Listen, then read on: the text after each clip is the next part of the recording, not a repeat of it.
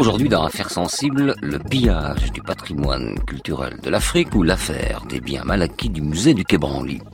Un jour de 2009, le président sénégalais Abdoulaye Wade décide d'ériger à Dakar un grand musée des civilisations noires, une idée vieille de 40 ans lancée par l'ancien président Léopold Sédar Senghor. En 2016, le bâtiment sort enfin de terre, mais ne ressemble aujourd'hui encore qu'à un écrin vide. Et pour cause, 90% des pièces majeures de l'art africain, dit classique, se trouvent hors de ses frontières. Certaines d'entre elles peuplent le musée du Quai Branly à Paris, là où dialoguent les cultures, comme le proclame son slogan. Un dialogue, en réalité empreint d'une histoire douloureuse et violente. Ici, dans les dédales du musée voulu par Jacques Chirac, les arts premiers témoignent tout à la fois d'une culture passionnante et d'une barbarie, celle de la colonisation et de l'appropriation culturelle, des expéditions scientifiques et de l'assimilation forcée. Aujourd'hui, l'Afrique demande la restitution de son patrimoine spolié, une forme de réparation, de réconciliation. Peut-être, mais comment procéder? Et d'ailleurs, faut-il le faire? Notre invité aujourd'hui, Didier Rickner, historien de l'art, directeur de la rédaction de la tribune de l'art.com et co-auteur du livre intitulé La restitution des œuvres d'art, solutions et impasses, publié chez Azan en 2011. Affaires sensibles, une émission de France Inter en partenariat avec l'INA, préparée aujourd'hui par Margot Pinel, coordination Christophe Barrère, réalisation Hélène Bizio. Fabrice Drouel, Affaires sensibles sur France Inter. En montrant qu'il existe d'autres manières d'agir et de penser, d'autres relations entre les êtres, d'autres rapports au monde, le musée du Quai proclame qu'aucun peuple, aucune nation, aucune civilisation n'épuise ni ne résume le génie humain.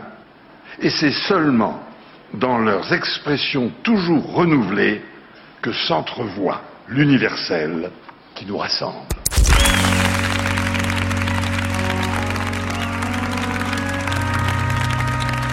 Mardi 20 juin 2006, 37 Quai Branly, Paris 7e.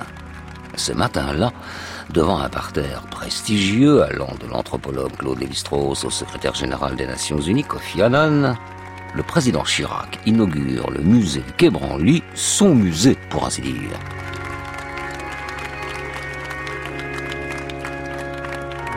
Consacré aux arts et civilisations d'Afrique, d'Asie, d'Océanie et des Amériques, il est pour lui l'aboutissement de dix ans de travail et d'une passion sincère pour les cultures non occidentales. À travers le quai Branly, Chirac sanctuarise une certaine idée de la diversité, défendue de tribunes en sommet, et veut rendre, dit-il, toute leur dignité à des peuples trop souvent rejetés, rabaissés, parfois anéantis par l'arrogance et l'ignorance.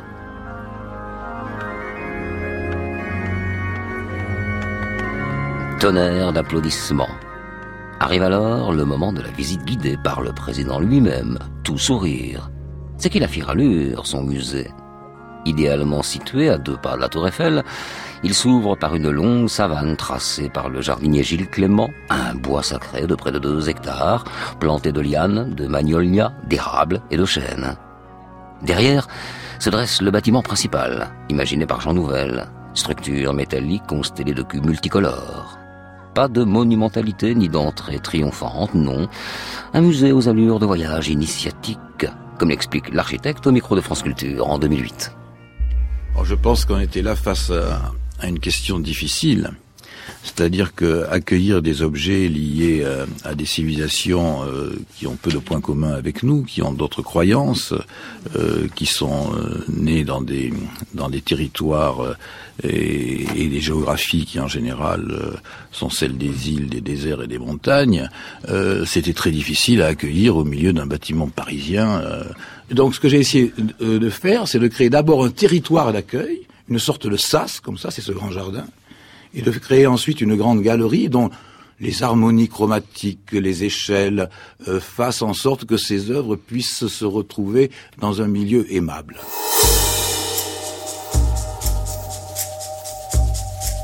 À l'intérieur, pendant près de deux heures, le président et maître des lieux entraînent ses nouveaux visiteurs le long d'un corridor sinueux qui traverse quatre grands espaces, soit autant de continents, Europe exceptée. 3500 objets sont exposés, regroupés par croisement de thèmes, de matériaux et de régions, plutôt que par style ou ethnie. Masques, parures, totems, costumes, armes et instruments de musique, le nouveau musée se livre un subtil jeu d'accumulation esthétique et mystérieux, ce qui n'est pas pour déplaire au véritable initiateur du lieu, le collectionneur et marchand d'art Jacques Kershach.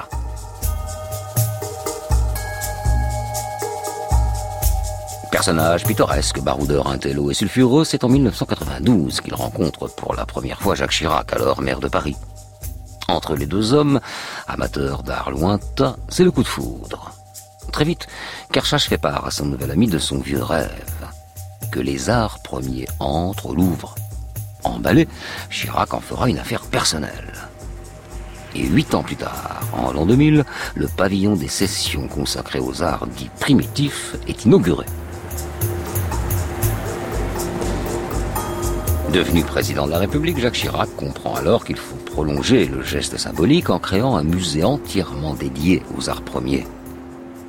Six ans et 232 millions d'euros plus tard, c'est chose faite avec l'inauguration du musée du Quai Branly.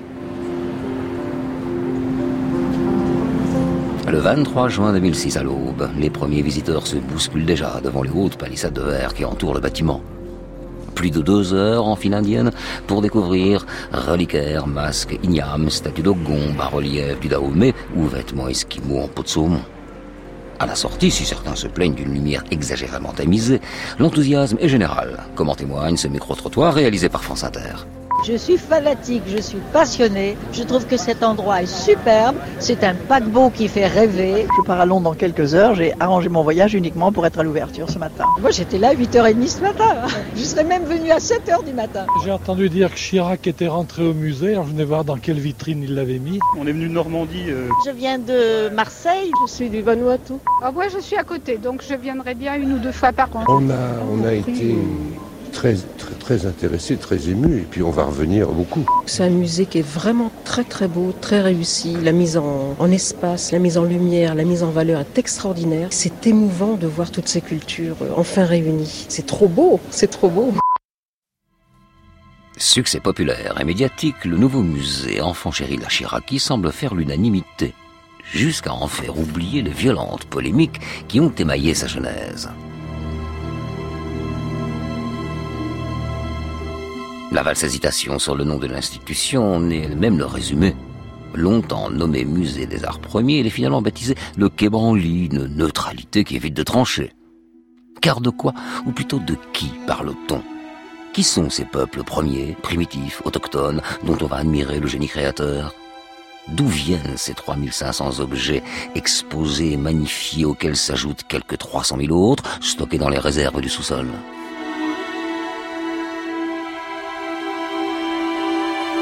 Plus que tout autre musée français peut-être, le Quai Branly est l'héritier d'une longue histoire. Celle d'une épopée scientifique, artistique et éminemment tragique. Car ici, trône derrière les vitrines lustrées, érigées sur piédestaux, des trophées de guerre pour la plupart, vestiges de notre passé colonial. La trace aussi de civilisation anéantie.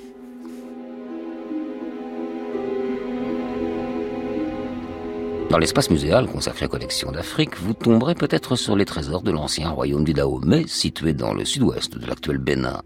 Trônes, tentures, bas-reliefs, portes de palais, sceptres royaux, hôtels portatifs, bijoux, statues anthropomorphes, sur les quelques 70 000 œuvres d'Afrique subsaharienne. Le Quai Branly conserve 4600 objets béninois. Une collection exceptionnelle, constituée en grande partie durant l'époque coloniale. Pourtant, sous les œuvres, il n'y a qu'un bref écriteau, don du général Dodds, une histoire d'appropriation et de donation vite résumée. En vérité, qu'est-ce qui a justifié à l'origine la migration de ces objets en France? À la fin du XIXe siècle, alors que la France contrôle les grands ports de la région comme Cotonou et Porto Novo, lieu majeur d'exportation d'esclaves, le nouveau roi du Dahomey, baptisé Béanzine, résiste farouchement à l'envahisseur.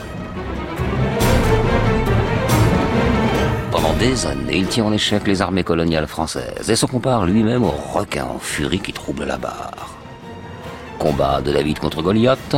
En 1892, là de ce roi insoumis, les troupes du général français Alfred Dodds lancent l'assaut sur le royaume du Dahomey.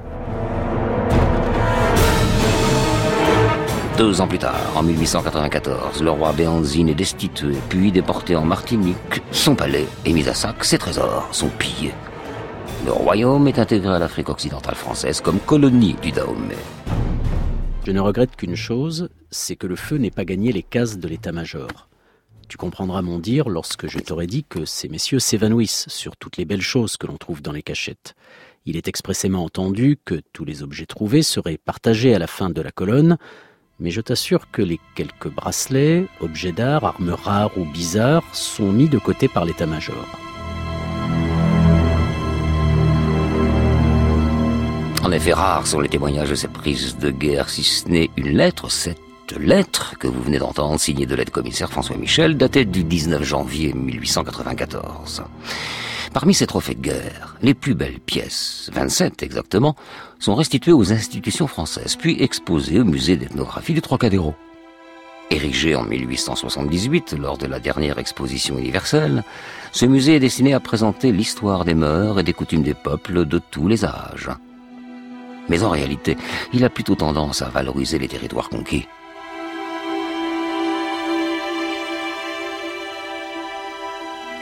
Geste politique donc, les objets pillés du royaume de Dahomey glorifient les victoires coloniales et l'idéologie du progrès, style, voyez, à l'autre bout de la terre, une monarchie de sauvages est tombée.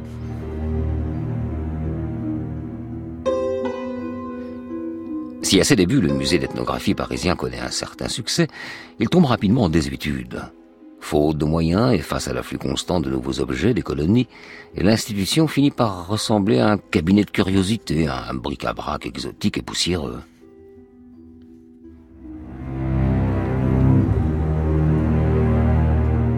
En 1907, le peintre Pablo Picasso, en visite, se souvient avoir été déprimé par l'odeur de moisie et d'abandon qui y régnait. N'empêche, ce fut le choc et la révélation et à partir de là, l'art dit primitif ou primitivisme s'immisce dans le cours de l'histoire de l'art moderne. Explication du conservateur René Salanon au micro de l'ORTF le 15 novembre 1964.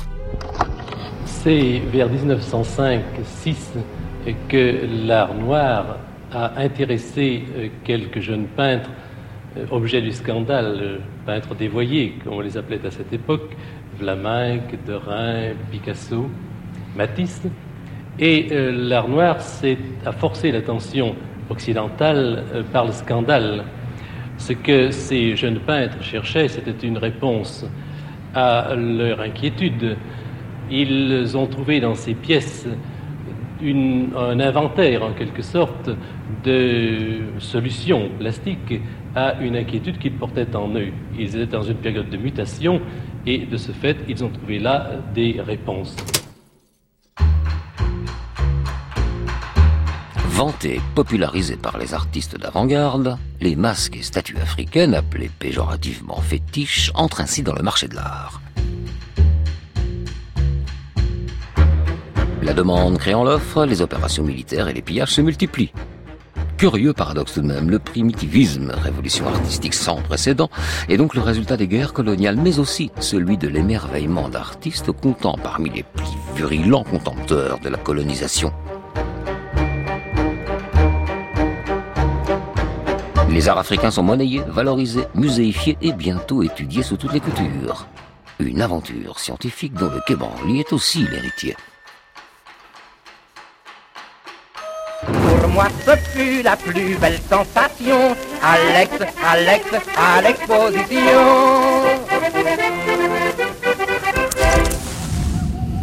Les années 30 marquent le début des grandes expéditions ethnographiques en Afrique subsaharienne.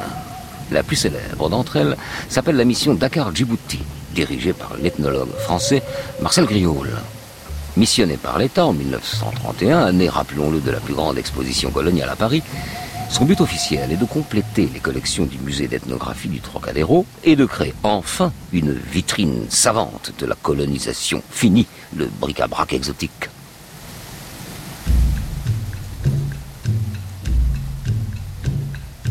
Comme son nom l'indique, la mission Dakar-Djibouti parcourt le continent africain d'ouest en est sur quelques 20 000 kilomètres du Sénégal jusqu'à l'Éthiopie. Pendant deux ans et demi, l'équipe scientifique, composée de linguistes, d'ethnographes, musicologues, naturalistes ou encore photographes, récupère plus de 3000 biens. Des objets du quotidien, des vêtements, des bijoux, des masques, des sculptures. Sur le terrain, la collecte prend différentes formes. Tantôt achetée, réquisitionnée, parfois volée. On retrouve la trace de ces méthodes d'acquisition dans les écrits de Michel Léris, secrétaire archiviste de la mission Dakar-Djibouti, il titrera un livre d'ailleurs, L'Afrique fantôme, publié en 1934. Extrait.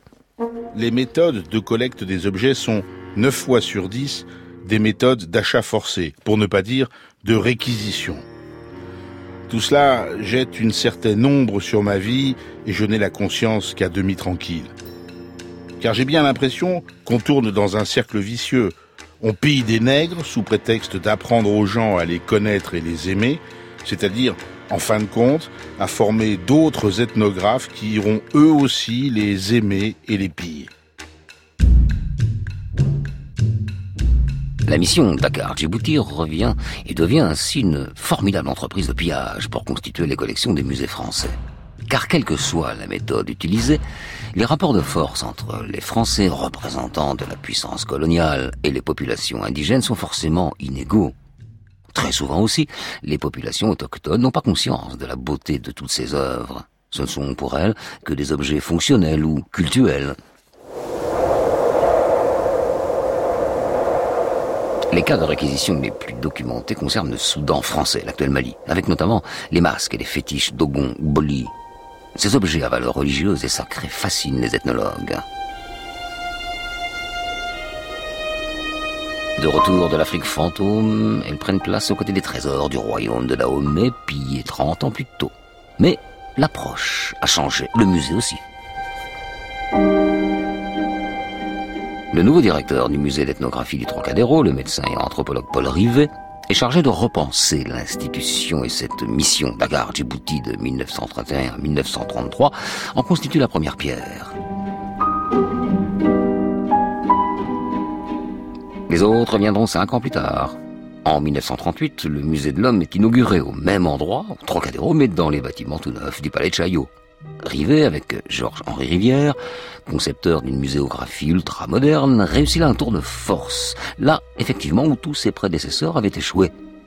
Il invente le concept de musée-laboratoire, un endroit où l'on va collecter sur le terrain, où l'on étudie, publie, enseigne, conserve et expose le fruit de ses recherches. Commence alors la glorieuse époque du musée de l'homme, comme l'explique quelques années plus tard, en 1956, Paul Rivet lui-même, au micro de RTF. Le musée de l'homme, c'est une œuvre qui est mienne. Ce que j'ai voulu, c'est précisément de mettre à la disposition du grand public, à la disposition des masses, même de l'homme inculte ou de l'enfant qui entre dans un musée sans préparation, la possibilité de s'enrichir et d'acquérir des connaissances sur toutes les populations du monde, dans le temps et dans l'espace. Le succès a été considérable, et à l'heure actuelle, je puis dire que cette conception synthétique de la science humaine est en train de se répandre à travers le monde, et le mot lui-même a eu une singulière fortune. Musée de l'homme, cela parle directement à l'esprit, et tout le monde le comprend. Et puis, et puis plus rien. Comme le musée d'ethnographie du Trocadéro, le musée de l'homme tombe en désuétude, privé de crédit et rongé par les divisions internes.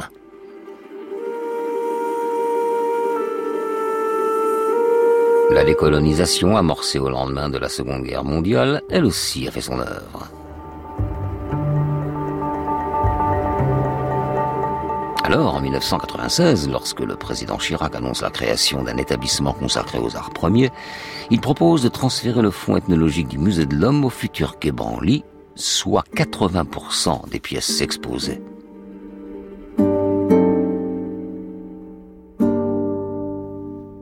Ethnologues et anthropologues, dont le célèbre Jean Rouge, protestent par tous les moyens. En 1997, par exemple, le généticien André Langanet, directeur du laboratoire d'anthropologie biologique, pose pour la revue Science et Avenir dans le plus simple appareil, un crâne préhistorique dans une main et un singe sur l'épaule. Le tout avec le slogan plutôt à poil que sans musée. Mais rien n'y fait. Tout est scellé.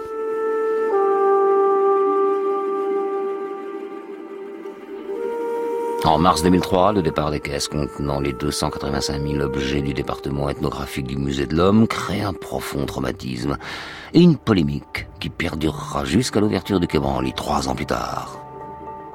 Le 17 octobre 2006, l'ethnologue Bernard Dupeigne le confie au micro de France Inter dans l'émission Là-bas si j'y suis.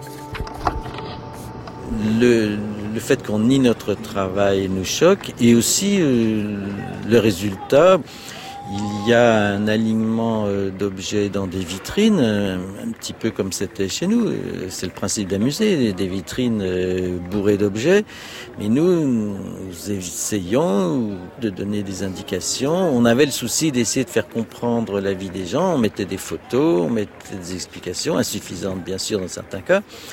Tandis qu'au Quai Branly, bon, c'est un petit peu une accumulation de belles pièces sans explication, sans photo, avec des toutes petites étiquettes. Et tous ces objets sont un petit peu mis, euh, ravalés au même état. Donc des beaux objets, mais on ne sait pas à quoi ils servent.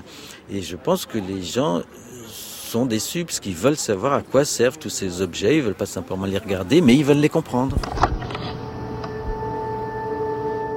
Une parole bien peu audible en vérité à l'heure où le musée du Quai Branly connaît un large succès en France. Mais bientôt, de nouvelles voix discordantes venues d'Amérique et d'Afrique se font entendre jusqu'à faire trembler l'institution.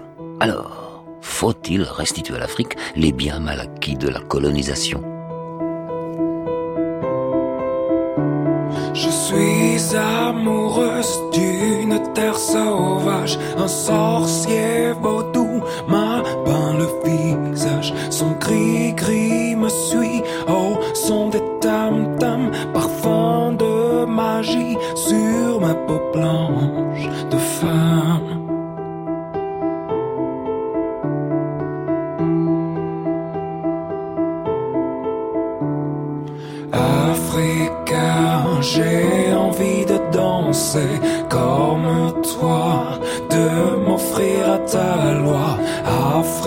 go.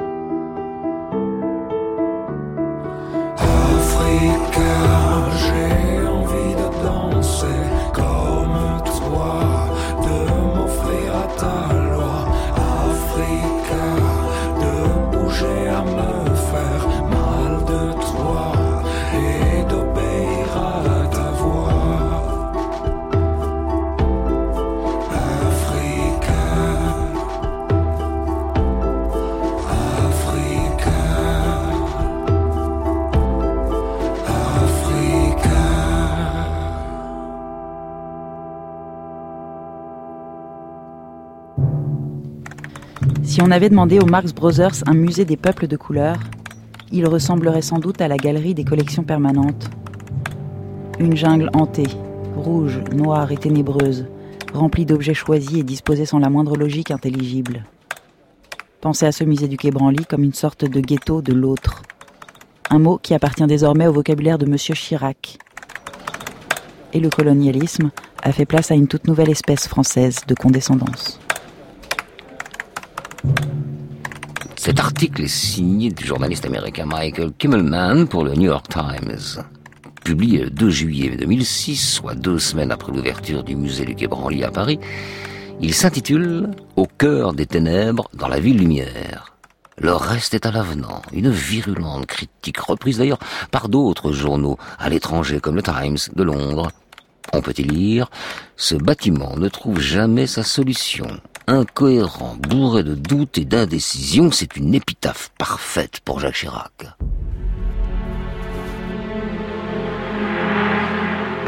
Pour l'heure, le président n'est pas mort, il n'a que faire des censeurs étrangers.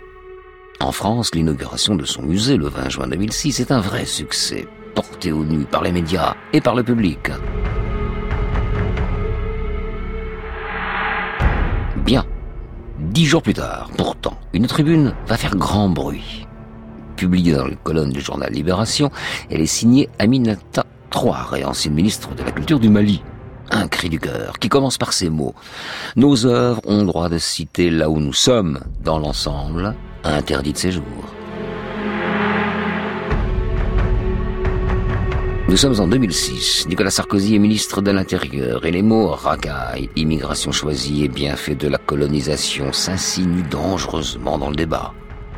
Au micro de France Inter, Aminata Traoré foule les dalles de Québranly, la rage au ventre. Qu'est-ce qui nous vaut notre présence ici? C'est le résultat d'une histoire euh, entre la France et nous, qui a été une histoire de violence, une histoire de prédation. Nous, on n'a rien pris pratiquement, sauf bon, ce qu'on veut bien nous laisser. Moi, j'aurais été beaucoup plus à l'aise si tout cela amenait effectivement nos amis du Nord en général et la France en particulier à poser correctement la question noire, arabe et autres, la question coloniale. Le regard qu'on pose sur moi dans la rue n'a strictement rien à voir avec la fascination qu'on peut avoir pour ces objets. Est-ce qu'on me respecte davantage parce que ces objets sont ici?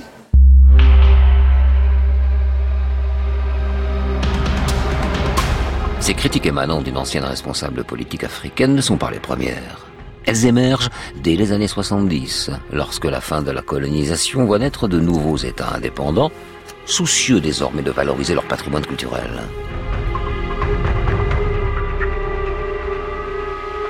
Mais quel patrimoine au juste? Selon les experts, plus de 90% des pièces majeures d'Afrique subsaharienne se trouvent en dehors du continent, disséminées dans le monde entier tour à tour, donné, extorqué, pillé, vendu aux plus offrants et aux trafiquants, aujourd'hui encore. Après la faute à la guerre et à la décolonisation, la dispersion de l'art africain est désormais une conséquence directe des méthodes du marché de l'art. C'est bien le cas des sculptures Nock, par exemple, une affaire qui a agité les collections du musée du Quai Branly. En 2000, trois terres cuites provenant du Nigeria sont acquises par le musée alors en chantier. Des statues rares, extrêmement chères, provenant d'une civilisation millénaire dont on ne connaît quasiment rien. Légalement pourtant, elles appartiennent à l'État nigérian qui en a officiellement interdit la sortie. Oui, ce qui ne les empêche pas de circuler sur le marché interlope de l'art primitif et de finir au Quai Branly. Le 15 novembre 2000, l'UNESCO lance le signal d'alarme et accuse la France. Voilà les objets de la polémique. Les trois splendides terres cuites nigérianes exposées au Louvre en préfiguration du futur musée des arts premiers. Hier, à l'UNESCO à Paris, le Lord qui dirige l'Institut d'archéologie de Cambridge, autorité en la matière, a pointé l'index sur la France. Nous aurions fait légitimer par le Nigeria l'acquisition sur le marché illicite des trois œuvres. Autrement dit, la France exposerait des œuvres pillées et achetées sur le circuit clandestin. Le président du musée du Quai Branly, dont le chantier débutera au printemps, repousse catégoriquement l'accusation. Nous avons euh, demandé et obtenu du gouvernement du Nigeria une autorisation exceptionnelle pour acheter trois sculptures pour le Louvre, dans le cadre du Louvre et dans le cadre de cette, de cette opération.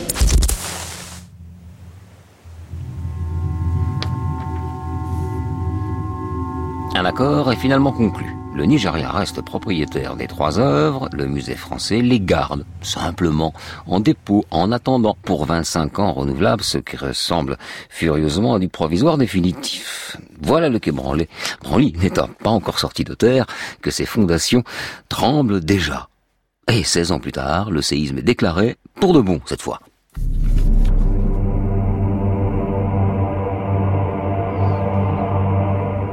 Souvenez-vous des trésors du royaume de Dahomey, l'actuel Bénin pillé en 1894 pendant la guerre de colonisation dont nous avons parlé en début de récit.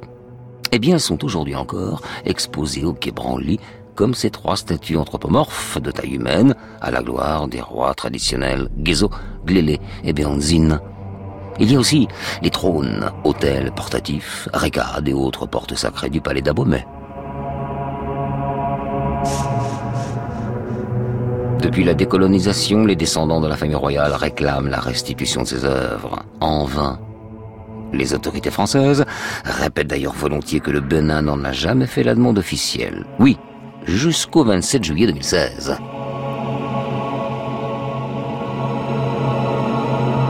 Ce jour-là, le Conseil des ministres béninois, réuni à Cotonou par le président Patrice Talon, décide d'entreprendre toutes les démarches nécessaires à certaines restitutions. Un coup de tonnerre en plein été. Alors que la réponse de Paris se fait attendre, devant le quai Branly, les journalistes tendent leur micro aux visiteurs du jour et posent cette question faut-il rendre à l'Afrique les biens pillés pendant la colonisation? Ben oui, parce qu'en fait on les a volés. Euh, c'est imaginer qu'on on dépaisse euh, l'intérieur d'un château en France, acheté par des étrangers, en plus en payant. Nous serions scandalisés. C'est ce qu'on a fait euh, avec bonne ou mauvaise conscience il y a un siècle, un siècle et demi. on ne se rendait pas compte et on considérait que ce n'était pas de la culture. Voilà. Eh bien, je dirais qu'à cette question, on ne peut pas répondre de manière catégorique. Tout dépend de différentes choses. D'abord peut-être le, pays d'origine de, ces œuvres et de ses liens avec la France. Tout dépend de la nature des œuvres d'art. Tout dépend aussi de, de la méthode. Euh, d'acquisition de ces œuvres. On vient de faire la visite de ce musée. Je trouve que c'est intéressant de voir euh, les œuvres qui sont prêtées momentanément et qui retournent ensuite dans leur pays d'origine. Cinq mois plus tard, le 12 décembre 2016, une lettre arrive enfin sur le bureau d'Aurélien Aggenonsi, ministre béninois des Affaires étrangères. Elle est signée de son homologue français, Jean-Marc Hérault, qui explique, je cite au mot près, que les biens évoqués ont été intégrés de longue date, parfois depuis plus d'un siècle au domaine public de l'État français. En conséquence, leur restitution n'est pas possible.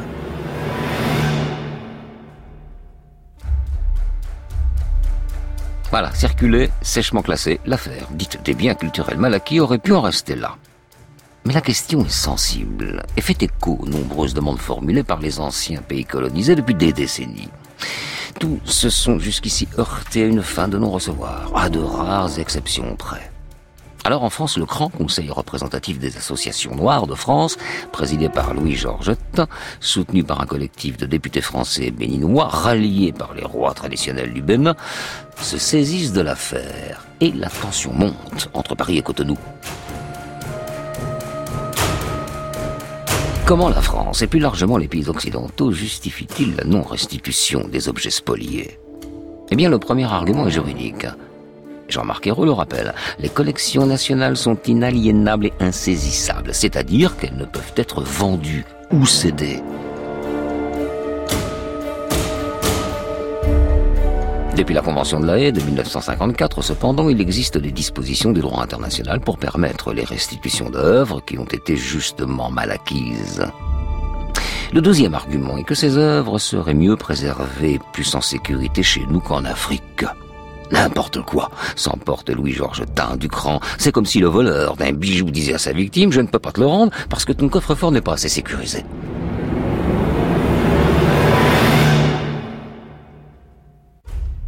Un an et demi de polémique plus tard et un dialogue au point mort, la France change brutalement de position en même temps qu'elle change de président. Le 29 novembre 2017, Emmanuel Macron, en visite à Ouagadougou, fait une déclaration historique.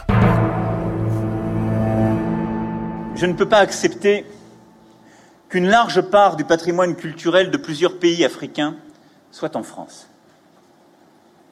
Il y a des explications historiques à cela, mais il n'y a pas de justification valable, durable et inconditionnelle. Le patrimoine africain ne peut pas être uniquement dans des collections privées et des musées européens. Le patrimoine africain doit être mis en valeur à Paris, mais aussi à Dakar, à Lagos, à Cotonou. Ce sera une de mes priorités. Je veux que d'ici cinq ans, les conditions soient réunies pour des restitutions temporaires ou définitives du patrimoine africain en Afrique. Depuis, une mission de réflexion sur la restitution du patrimoine africain a été confiée à l'historienne d'art Bénédicte Savoie, membre du Collège de France, et à l'universitaire sénégalais Felwine Sahar. C'est un immense chantier qui s'ouvre, où se mêlent questions éthiques et enjeux de droit. Pour les pays africains aussi, c'est un défi sans précédent. Ils devront mettre en œuvre les moyens nécessaires pour assurer la conservation des biens, la valorisation du patrimoine et la formation des personnels et des publics. C'est la mémoire de l'Afrique qui est en jeu.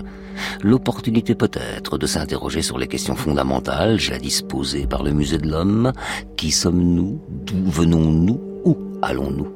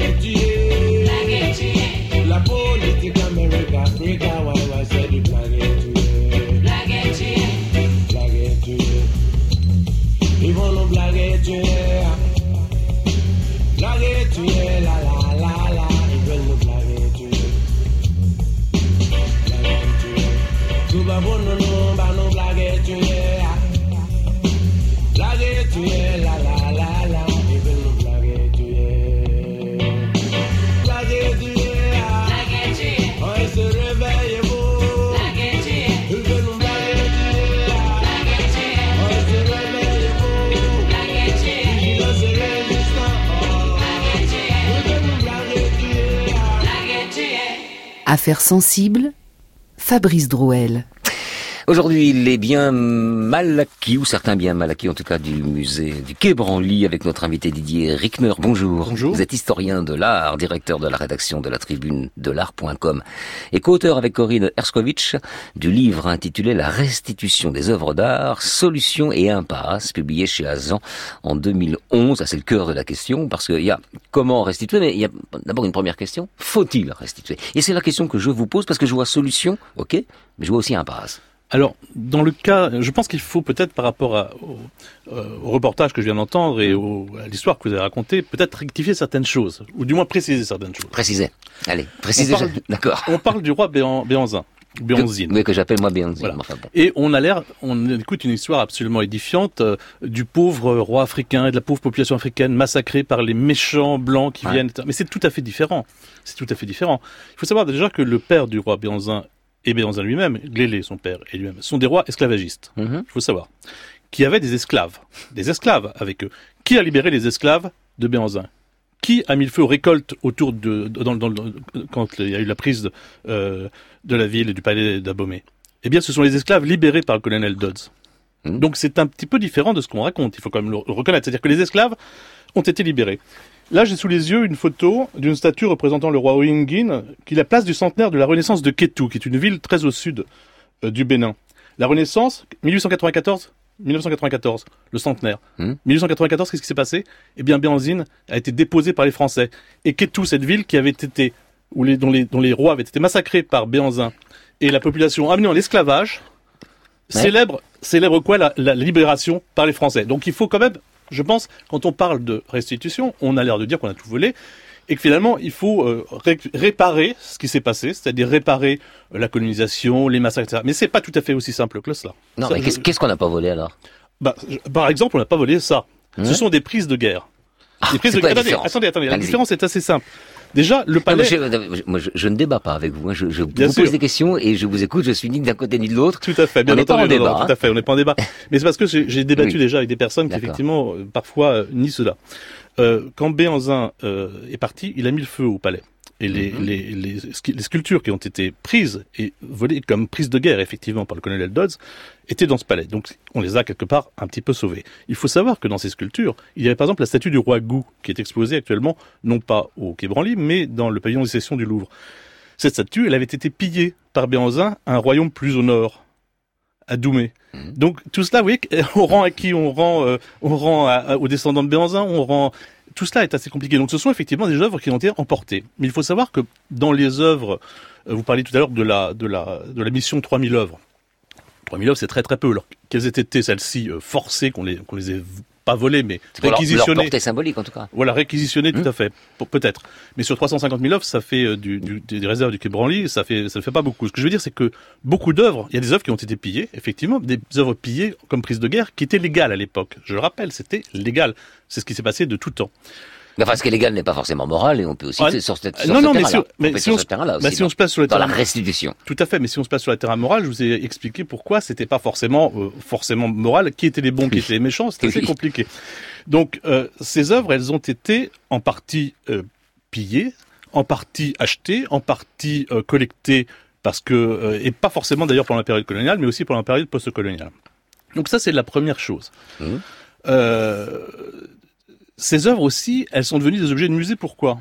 Parce que le musée, qui est une invention européenne, euh, c'est la création des musées et c'est les Européens qui ont transformé ça en Vous, objet vous allez musée. Sinon, reprendre l'argument de vos œuvres seront mieux protégées si elles Ah sont non, non, c'est pas, c'est pas, une œuvre- c'est pas un argument, c'est pas cet argument que je reprends, même Mm. si cet argument est important, on pourrait y revenir, il est important. Mais euh, quand j'entends euh, Monsieur Tain, il dit, bah, c'est le voleur qui dit, etc. Là, il faut d'abord considérer que les œuvres ont été volées. Comme je vous le dis, elles n'ont, dans la- une grande majorité, pas été. Alors ça veut dire, pardon, je vous coupe un peu parce que euh, on n'a pas trois heures, mais ça, ça veut dire que à la question faut-il les restituer, bah vous répondez non, forcément. Alors je réponds non pour la plupart des œuvres, effectivement. Ce qui ne veut pas dire qu'il ne faut pas coopérer, qu'il ne faut pas les prêter largement, qu'il ne faut pas aider les musées à les exposer, euh, aider les, mais tout à fait. Mais sur la question de la restitution, oui, je dis pour les œuvres des musées euh, conservées dans les musées européens, pour une grande part, oui, non, il ne faut pas les restituer. Tout à fait, oui, ça c'est clair. Je suis tout à fait de- sur cette position-là. Donc quand vous avez entendu Emmanuel Macron dire en novembre 2017 à Ouagadougou, capitale du Burkina Faso, d'ici cinq ans, je veux que les conditions soient réunies pour un retour du patrimoine africain à l'Afrique, vous vous êtes dit... euh, Je me suis dit qu'il ne connaît pas ce sujet. je me suis dit qu'il ne connaît pas vraiment le sujet. D'abord, le patrimoine africain, l'art africain, qu'est-ce que c'est? C'est oui, extrêmement c'est très compliqué. englobant le, le- dire euh, le patrimoine africain. Tout à C'est très englobant. Tout à en fait. Donc il y a eu des cas effectivement de réel pillage, tout à fait, il y en a certainement eu. Encore une fois, pour dans le cas du, du, du palais d'Abomey, ça peut se discuter. Euh, voilà, donc euh, euh, maintenant, il y a aussi effectivement la loi qui est que les œuvres des musées français euh, sont inaliénables. Il faut savoir qu'il y a des lois internationales. On, vous avez fait allusion dans Non, le reportage. i- dans le reportage. inaliénable, effectivement. Ouais, mais depuis 70, eff- 70, effectivement, les œuvres qui sont qui ont été volées depuis 70, qui sont volées, encore faut-il d'ailleurs, mais ça je ne rentrerai pas là-dedans, qu'elles soient, euh, c'est la loi, hein, c'est-à-dire qu'elles soient- qu'elles aient été notifiées par le pays comme étant des œuvres qui ne pouvaient pas sortir du pays. Donc il y a des choses qui sont peut-être exportées illégalement. Mhm. Il aurait fallu qu'elles étaient, bon, peu importe. Mais quand vous parlez par exemple des masques ou des, des terres cuites ou de choses qui sont volées actuellement, évidemment il faut les rendre. C'est deux choses différentes. Il y a il y, a une, il y a- il y a une loi qui s'est mise, une loi internationale qui s'est mise, qui s'est mise au fur et à mesure et qu'il faut évidemment respecter. Mhm. Euh, et puis il y a euh, ce qui s'est passé pendant la période précédente. Je voudrais rajouter une chose. Les pays africains disent on construit des musées, ils sont vides. Mais il y a beaucoup d'œuvres africaines et souvent pas chères du tout. Qu- Quelques milliers d'euros, des œuvres importantes, qui passent sur le marché de l'art. Moi, je me pose la question, pourquoi est-ce que ces musées qu'on construit, on, les musées africains, les Africains n'achètent aucune œuvre Est-ce qu'ils attendent qu'on les restitue toutes ou est-ce qu'ils pourraient, ne pourraient pas acheter ces œuvres? Deuxième question, on parle de musées. On ils, vont, ils, vont, ils vont pas acheter ce qui leur appartient. ah bah ça c'est parce que vous considérez qu'elles leur appartiennent, mais les Ah œuvres oui, sur le marché. Parce que- Est-ce que ça veut dire que toutes les œuvres Non mais c'est intéressant parce Ah, que bien même les, même les personnes qui font des, des réclamations de restitution, ils ne disent pas toutes les œuvres nous appartiennent, rendez-nous tout. Mhm. Même eux ne font pas ça. Donc les œuvres, des œuvres qui qui sont sur le marché de l'art, pourquoi ne les achètent-ils pas? Alors parlons pas d'art africain, parlons d'art en général. Il est curieux finalement, et quelque part, ça, re- ça renvoie beaucoup à un certain nationalisme qui est assez inquiétant, je pense. Un pays d'Afrique donc va veut- ne veut montrer à ses populations que les œuvres qui viennent de ce pays. Mais il y a beaucoup d'œuvres à vendre. Pourquoi est-ce qu'ils ne jamais ils n'ont constitué de collection d'art non africain et d'art qui ne soit pas d'art local? C'est une question qu'on peut se poser aussi. S'il y a vraiment un amour de l'art et un intérêt pour l'art, pourquoi est-ce que ces musées, est-ce, pourquoi est-ce qu'aucun pays africain n'a pour le moment constitué de, parce que je pense que la réponse est simple, parce que le- musée n'est pas une, n'est pas dans la, dans la- dans les gènes africains. C'est quelque chose, c'est une construction européenne. On peut très bien vivre sans musée. Alors, est-ce qu'on a les mêmes problèmes, par exemple, avec le- les, les pièces venant des civilisations précolombiennes? Par exemple. Bah, du ou d'autres, alors- ou d'autres, ou d'au- d'autres, euh, venant d'autres horizons. On euh, peut avoir les mêmes problèmes. Pour le moment, il n'y a pas de, de demande de Mmh. restitution officielle euh, de, de, de, de- des pays d'A- d'A- d'Amérique du Sud. D'abord, il y a beaucoup. Alors, on parle de 90%. C'est un chiffre qu'on reprend souvent. C'est un chiffre dont je ne sais pas. Personnellement, je ne sais pas d'où il vient. C'est un chiffre qui est repris comme une espèce d'antienne. Je ne sais pas d'où vient ce chiffre. Il y a certainement une grande partie de l'art africain qui est hors d'Afrique, mais 90%, je ne sais pas. À mon avis, moins. Mais peu importe. Euh, l'art, l'art, en tout cas, et ce qui est sûr, c'est qu'en Am- en, Am- en, en Amérique du Sud et puis dans d'autres pays, il y a encore de l'art euh, de ces, de ces, de ces pays-là qui sont Ouais. exposés. Et il y a des musées. Mhm. Il y a des musées. Il y a des musées qui exposent ça. Et même en Afrique du, en Amérique du Sud, il y a des musées d'art européen. Donc, s'il y a problème, il y a problème avec, euh, avec l'Afrique. On est bien Bah, d'accord. le problème, les restitutions, ce qu'on demande le plus, c'est Hmm. l'art africain. Et la Voilà. plupart des, et d'ailleurs les Africains eux-mêmes qui réclament, qui sont pas d'ailleurs si nombreux, parce qu'on l'a dit, il y a une, ré- une réclamation du, du, Dahomey, mais la plupart des gens qui réclament la restitution sont beaucoup des Français d'origine béninoise et qui demandent ces restitutions. C'est- un, activisme de Monsieur Tain ou de Madame Zansou. Et, mais la plupart des pays africains ne le demandent pas officiellement. Alors écoutez, on, on va voir comment on parlait de ces choses-là il y a 30 ans. Euh, plus d'ailleurs, euh, 40, je suis très très mauvais en, en calcul mental, 50 ans. on va écouter une, une archive qui remonte à 1966. Il s'agit du discours d'ouverture par André Malraux du premier festival mondial, mondial des arts nègres. C'est comme cela qu'on disait à l'époque. Hein. C'était organisé à Dakar. L'Afrique a absolument besoin de rétablir son propre patrimoine. Il faut absolument que vous preniez entre vos mains tout ce qui fut l'Afrique, mais prenez-le en sachant que vous êtes dans la métamorphose. Puissiez-vous ne pas vous tromper sur la réalité des vieux esprits. Ils sont vraiment les esprits de l'Afrique. Ils ont été ce qu'ils ont été, ils ont beaucoup changé, mais ils sont encore là et ils seront là pour vous chaque fois que vous aurez besoin d'eux et que vous les interrogerez sur le plan qui est à la fois le vôtre et le leur. Il s'agit pour l'Afrique d'être présente grâce à son art dans le trésor de la civilisation mondiale et d'être assez libre pour concevoir son propre passé du monde. Pour comprendre André Malraux, faut souvent euh, relire trois ou quatre fois. Vous entendu qu'une fois. Qu'est-ce que vous retenez? Qu'est-ce que ça vous inspire? Bah, s'il est question de, de permettre aux Africains de se réapproprier leur histoire, bien sûr. Et ce que je disais encore une fois, quand je dis je suis opposé aux restitutions. En revanche, je suis très favorable à ce que les musées en cours de création éventuellement euh, en Afrique et les musées européens collaborent de manière très très très forte, à la fois pour les échanges culturels, pour des prêts d'objets, pour des expositions. Il faut largement prêter les œuvres. Euh, et on peut le faire d'ailleurs parce qu'il y a beaucoup d'œuvres en réserve dans les musées français. Euh, donc tout cela est possible. Il faut effectivement, euh, euh, enfin c'est évidemment ce que, ce que, ce que disait André Malraux, c'est très c'est très très philosophique presque. hein. Oui, à la Malraux. Et, et voilà, mais Autant dans la forme que sur le. et, et bien sûr qu'il faut le faire. Ce n'est pas une, simplement euh, euh, dire euh, euh, rendre des objets qui ont été volés. Euh, il y en a, à mon sens, assez peu qui ont été réellement volés. Et puis là, on peut se poser la question qu'est-ce que cela veut dire pour tout le reste? C'est-à-dire que euh, je prends souvent l'exemple des chaux de Saint-Marc. Les chaux de Saint-Marc, ils étaient en Turquie. C'est le- le- les Grecs en, Tu- en Turquie. Donc en Mhm. Turquie, ils ont été pillés euh, par les Vénitiens qui les ont mis sur les sur les euh, sur la place Saint-Marc, sur Les la basilique Saint-Marc. Ouais. Ensuite, ça a été pris par Napoléon, qui les a mis sur euh, l'arc de triomphe du carrousel. Et puis, ça s'est retourné en après 1815, après les fêtes de, de l'Empire, c'est retourné à, à Venise. Après tout, ces œuvres ont été volées. Elles Ouais. ont été volées en Turquie. Alors, on va les rendre en Turquie. C'était au- c'était il y a quand même assez longtemps. Euh, Et ensuite, mais si elles sont en Turquie, elles étaient grecques, alors est-ce qu'il ne faut pas la rendre à la Grèce? La moitié au turc, la moitié au grec. Voilà, vous vous rendez compte que tout cela est extrêmement compliqué.